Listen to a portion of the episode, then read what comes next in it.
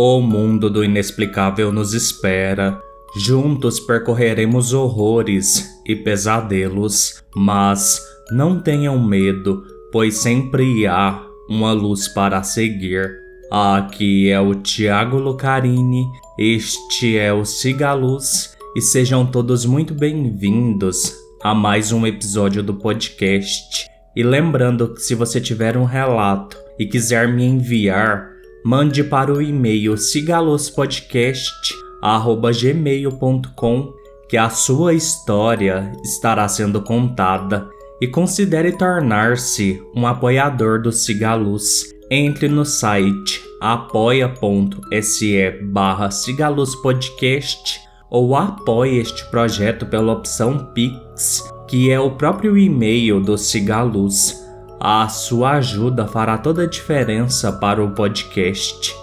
E hoje, iluminados, é dia de contos. Todos os contos presentes neste episódio são da minha autoria, então bora ao episódio.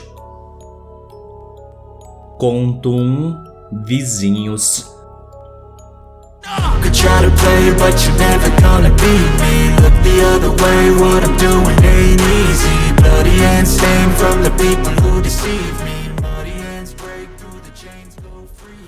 Quando o som alto começou às 22 horas daquela noite, em plena quarta-feira, Rafik xingou alto.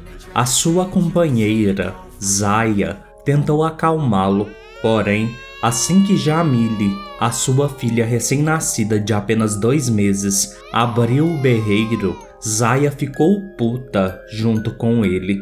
O casal vivia em plena paz até a esposa do vizinho ao lado falecer há dois meses devido à pandemia e ele optar por vender a casa e ir morar com um filho no interior. A casa foi vendida para um jovem casal que não se cansavam de dar festas no meio da semana como se ninguém mais precisasse dormir ou trabalhar. As festas sempre tinham muitas pessoas e eram regadas a bebidas e som automotivo estridente que fazia toda a casa de Rafik tremer nas estruturas. Os vizinhos faziam seus eventos de farra em qualquer dia da semana e eles duravam facilmente até as quatro horas da manhã. Rafik tinha um profundo ódio por pessoas que incomodavam os outros, que faziam festas e colocavam o som no talo para toda a vizinhança ouvir. Ele sempre foi um homem discreto não que fosse careta, longe disso, mas não ultrapassava o limite do bom senso ou o direito do outro. Zaya chegou a pedir educadamente certa vez que moderassem no volume, pois era difícil para a bebê deles dormir com aquela barulheira. A vizinha grossa respondeu a Zaya que ela não tinha feito filho em ninguém e que ela, o marido e os seus amigos escutariam as suas músicas a hora que quisessem e à altura que bem entendessem. O casal incomodado cogitou vender a casa, mas não achavam justo. Tinham lutado muito para conseguir aquele lugar que até então era um paraíso quieto nos finais de semana, escapavam para as casas de suas sogras, mas durante a semana ficavam de mãos e pés atados. As duas horas da manhã se aproximavam. Às seis, Rafik já teria que estar de pé para ir trabalhar. Zaya o olhava compadecida e igualmente nervosa com a situação. Jamile brincava sem sono e a música alta torava a noite adentro. Eu não aguento mais isso, Zaya. Dois meses desse inferno. Amanhã eu vou trabalhar de novo acabado. Tudo culpa desse povo desgraçado. Eu queria que eles morressem. Juro que queria. Confessou o homem. Zaya sentiu um arrepio com o que Rafik falou ele estava cheio de raiva e ódio. Ela compreendia o seu sentimento. Afinal, era a segunda noite seguida sem dormir. Tinham chamado a polícia inúmeras vezes, mas isso só adiantava na primeira meia hora. Depois, os vizinhos voltavam à algazarra generalizada. Nunca deu em nada fazer denúncias, pois o vizinho era filho de policial. De certa forma, Zaya também sentia ódio por aquelas pessoas inconvenientes e desagradáveis. Pensava que seria um favor ao mundo se eles desaparecessem. Enquanto o casal mergulhava em puro ódio, eles ouviram uma nota dissonante da música. Era um som agudo e muito incômodo.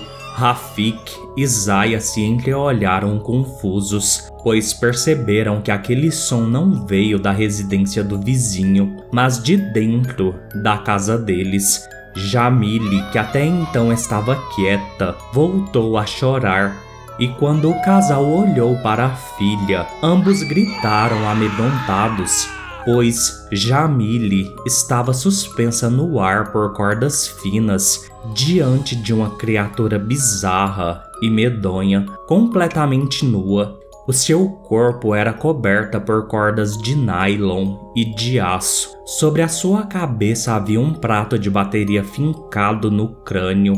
No lugar dos olhos existiam dois grandes buracos. Aquela coisa fedia insuportavelmente. A criatura possuía um sorriso macabro, fixado por baquetas enfiadas como estacas em sua face infernal. Nem Rafik, nem Zaya tomaram a iniciativa de tentar reaver a filha apavorada pois sentiam a presença maligna daquele demônio. O, o, o que você quer? perguntou Rafik com a voz trêmula. Aquilo mirou neles os buracos vazios circulados por metal dourado em sua face. Só então Rafik percebeu que eram campanulas de saxofone. A criatura deixou a criança cair no chão o casal escutou algum osso se quebrar e Jamile chorar ainda mais. Alguns cortes floresciam em sua pele e em seguida a entidade apontou em direção à casa do vizinho. Rafik e Zaya não entenderam nada. Então o demônio falou em suas cabeças. A voz começou melodiosa e depois ficou distorcida e insuportável. Eu faço parar. Concordam?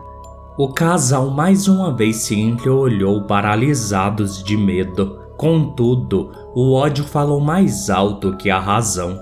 Eles já tinham sido educados uma vez e não tinham sido atendidos. Rafik e Zaya quase concomitantemente balançaram a cabeça afirmativamente. O sorriso escancarado da criatura ficou ainda mais medonho, pois ela começou a bater os dentes. No mesmo instante, a entidade desapareceu e a música alta dos vizinhos foi substituída por gritos e por notas desarranjadas e assustadoras. Logo se fez silêncio. Rafik e Zaya foram dormir tranquilos, esquecendo-se até mesmo de cuidar de Jamile, que ainda chorava. Rafik não foi trabalhar na manhã posterior devido à sua rua estar tomada de policiais. A chacina na casa ao lado tinha sido descoberta por outros vizinhos que foram averiguar a gritaria na madrugada. Pelo que o casal soube, os corpos de sete pessoas foram encontrados totalmente mutilados e desmembrados. Notas musicais foram desenhadas nas paredes com sangue. A polícia estava intrigada com a falta de evidência, apesar do tamanho da tragédia. Rafik Zaya, os vizinhos mais próximos, foram interrogados, mas alegaram não terem ouvido nada Câmeras de segurança da rua foram analisadas, mas nenhum invasor foi identificado, e assim a vida encontrou a paz e o silêncio, porém longe de qualquer normalidade.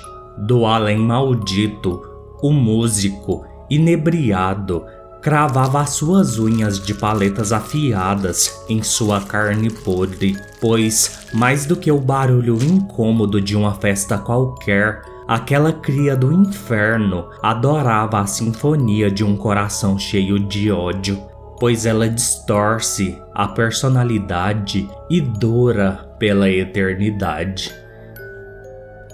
O último conto de hoje Rútilo e os causos de Jerônimo Monteiro.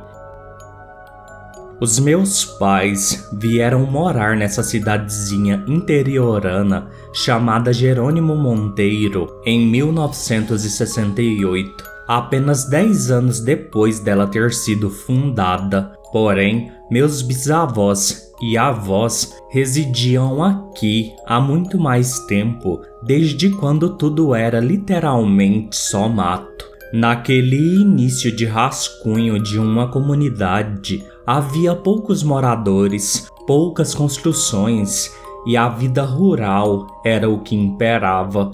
Meus avós moravam na fazenda Tranquilidade, a quilômetros do centro comercial da cidade, e por toda aquela região aconteciam coisas um tanto inusitadas, por assim dizer. Muitos diziam que Jerônimo Monteiro era uma dessas localidades com abertura mais acentuada para o mundo misterioso e inexplicável. Eu sempre adorei escutar tais histórias. O meu avô, Rutênio, em alguns finais de tarde, dizia: Rútilo, meu vermelhinho, vamos prosear. Vovô me chamava de vermelhinho devido aos meus cabelos ruivos.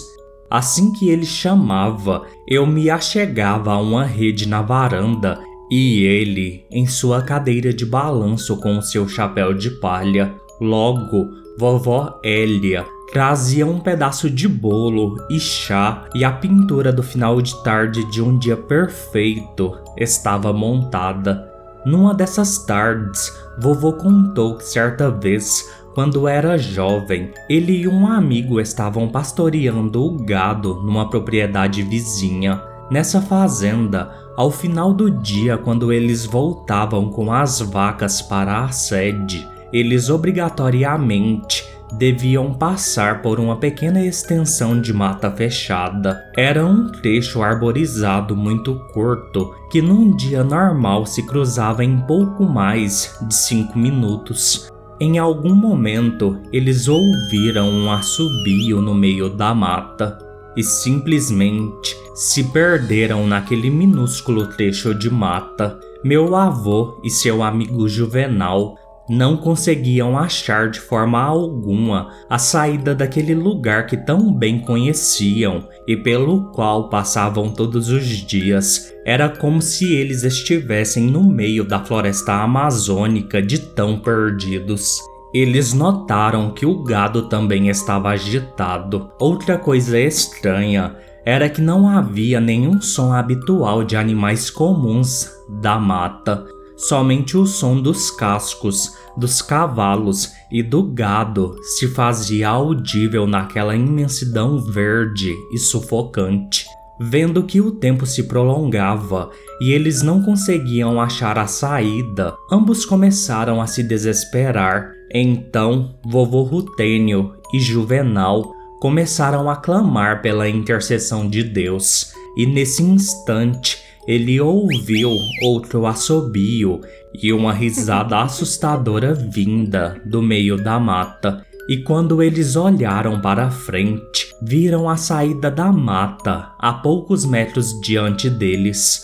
Quando chegaram à sede da fazenda, eles estavam uma hora e meia atrasados do horário esperado. Nenhum dos dois conseguiram dar uma explicação ao patrão. Vendo a confusão em seus rostos, o dono da fazenda deixou o assunto de lado. O que o senhor acha que aconteceu, vovô? Perguntei, curioso. Vermelhinho, essas terras são habitadas por coisas além da compreensão humana. Mas eu creio, Rútilo, que a nossa desorientação foi obra da caipora, disse ele bebendo um pouco de chá. Em nossas rotinas de causos, Vovó Elia foi quem iniciou um caos que me deixou boquiaberto. Ela nos contou que quando ainda era moça e Jerônimo Monteiro sequer existia como município, havia uma festa do Dia de Santos Reis tradicional que acontecia na fazenda de Dona Vera, uma católica fervorosa. A mulher tinha um filho de criação chamado Matias, que naquela época de poucos estudos era chamado por todos de bobo, mas que hoje sabemos que é uma pessoa neurodivergente.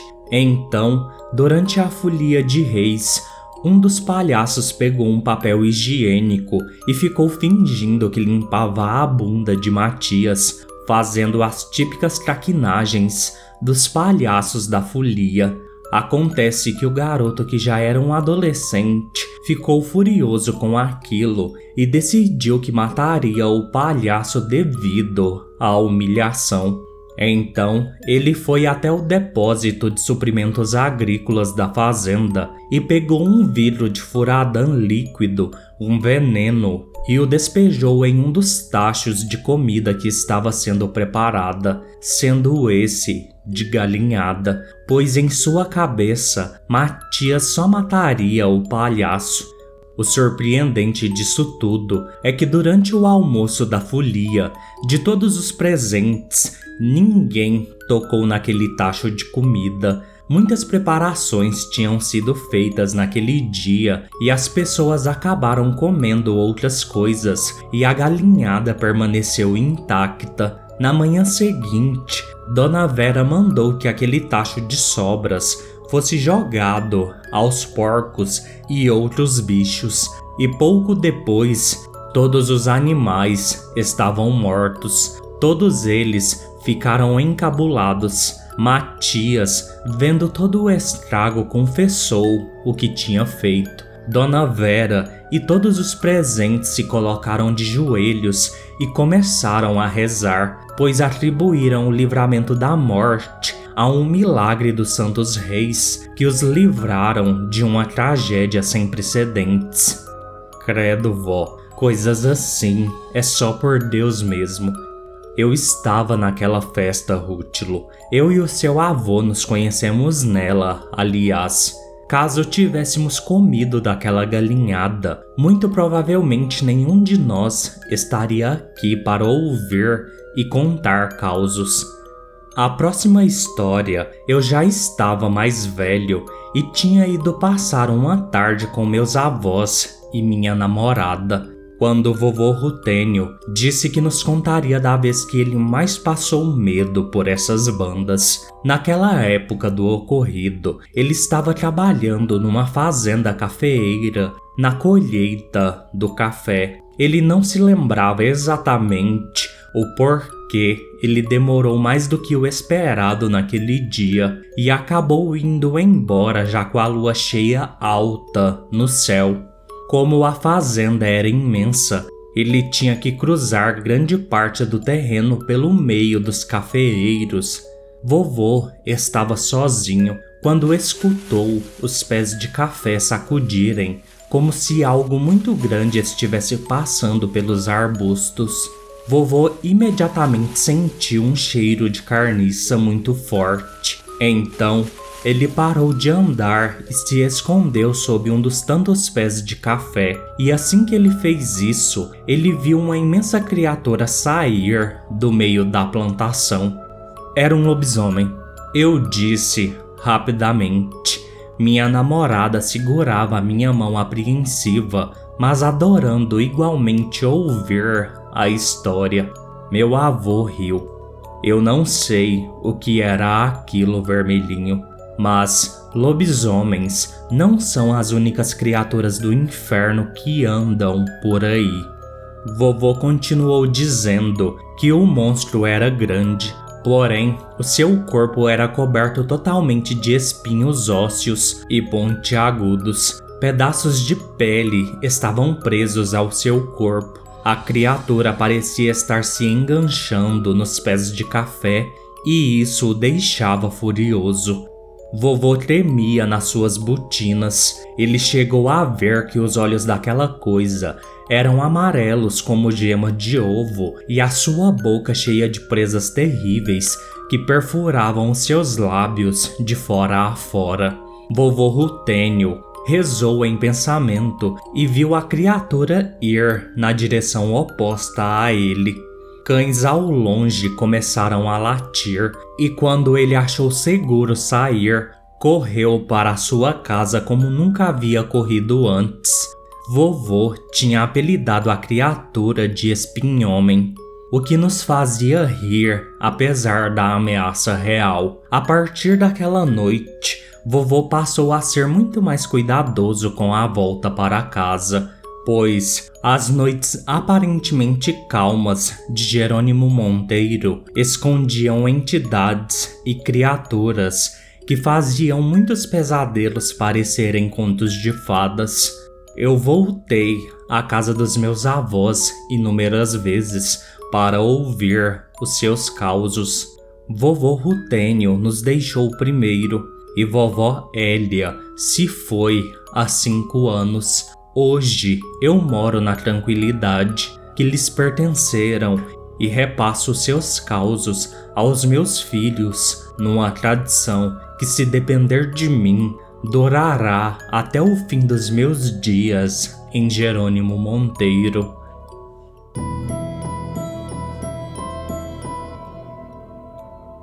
Bem iluminados, este foi o episódio de hoje. Espero que tenham gostado. É, eu não sei vocês, mas eu fiquei empolgadaço com a volta do músico lá do Panteão dos Pesadelos. Espero muito que vocês tenham gostado de reaver essa entidade. E sobre o segundo conto, é que o segundo evento que é descrito pela vovó Elia é um evento real que me foi contado por uma grande amiga. Ela me mandou um áudio, mas ela prefere o anonimato e eu vou estar tá deixando aqui na sequência o relato dela de forma anônima para vocês escutarem, que eu achei extremamente interessante. Ela me passou para que eu colocasse na, na forma de um conto. Agora ele tá aí, mas eu vou deixar a fala dela com a voz dela distorcida, porque eu ainda acho que é muito interessante ela contando. Nunca aconteceu isso aqui no Cigaluz, mas eu gostei muito porque dá para ter as duas versões do que eu fiz no conto e do que essa amiga minha conta sobre a história. Essa aconteceu na minha época, na minha presença. Tinha um, um, bobo que morava lá na fazenda dos meus tios, e aí, na hora da folia, o palhaço da folia pegou um papel higiênico e ficou assim, tipo limpando a bunda dele, sabe? Fazendo graça, essas graças sem graças que os palhaços de folia fazem, né? E aí, o, o bobo, ele pegou e colocou um veneno nas taxas de comida para poder matar o palhaço. A intenção dele era matar o palhaço, ele colocou veneno dentro daquelas taxas de comida. E aí, todo mundo comeu, todo mundo, né, terminou a festa, né, sobrou a taxa que tava com veneno, sobrou. Era um arroz com galinha que sobrou nessa taxa, que tinha muita comida, todo mundo comeu muito, mas sobrou essa taxa sem nem mexer. Aí meus tios pegou essa taxa e jogou pro chiqueiro, jogou pros porcos, jogou pras galinhas, jogou pros bichos, né? E matou todos os bichos. O veneno que ele tinha colocado era um veneno muito forte e matou todos os bichos, todas as criações, os porcos, as galinhas, os bichos que comeu desse, dessa comida que foi jogada, sabe? E aí, no final das contas, descobriu que era ele porque ele mesmo contou e tudo e tal. Foi, assim, bem tensa a história. Na época eu era, assim, adolescente, a mocinha já. E aconteceu de verdade. Aí a gente sempre fala, sabe, que foi uma graça de Deus, né? Ninguém ter provado dessa comida, ninguém ter pegado dessa taxa, ela ter sobrada todinha, sem ninguém nem mexer. Porque sempre faz muita comida, né? E essa taxa ninguém mexeu, mas matou todos os animais. Peço, como sempre, que curtam, comentem, avaliem e sigam o podcast nos seus agregadores de preferência, especialmente no Spotify. Venham fazer parte do Cigaluz, me enviando os seus relatos. No mais, fiquem todos bem e sigam a luz.